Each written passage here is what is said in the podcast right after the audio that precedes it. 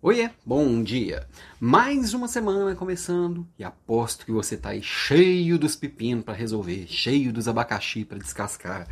Pois é, se tem uma coisa que nós líderes temos são problemas para resolver. E faz parte.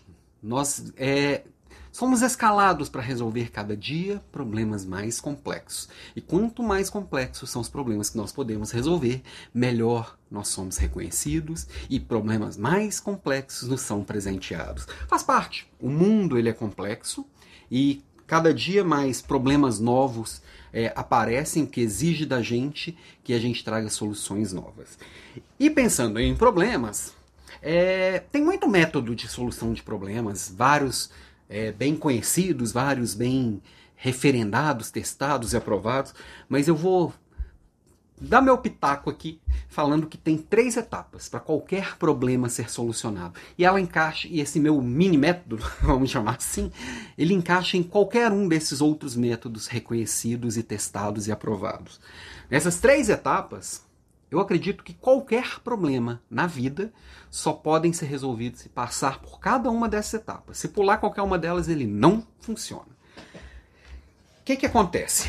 É, primeira coisa, para um problema ser resolvido, o primeiro passo é reconhecer que existe um problema. Pois é, Muitas vezes a gente não consegue reconhecer que o problema existe, fica tentando tapar o sol com a peneira, tenta empurrar para debaixo do tapete e fingir que ele não está ali, negando que o problema existe.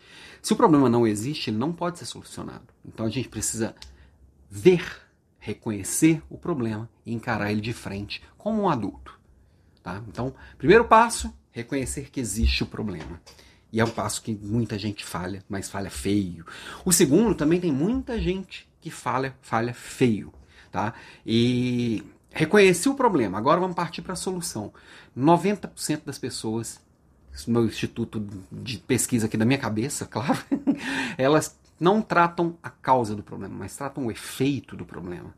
E aí, o problema ele vai se perpetuando porque a causa continua lá. Eu tenho que tratar a causa, não o efeito.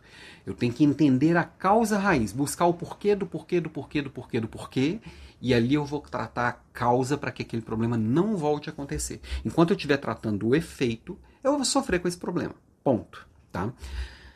Terceiro e último ponto, e esse, esse ele é bem sutil, que ele é bem subjetivo, tá? Mas ele deve ser desafiado para cada um de nós, tá? Você tem que desafiar aí a partir da sua realidade do, de onde você está, que é trazer soluções criativas. Não adianta resolver problema novo com solução antiga. A gente precisa inventar.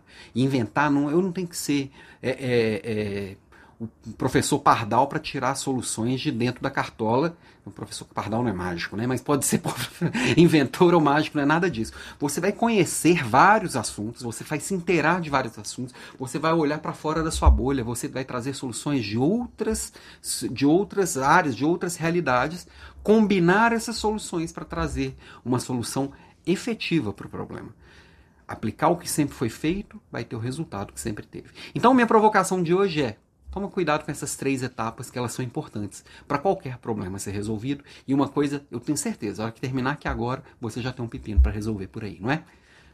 Beijo e até amanhã.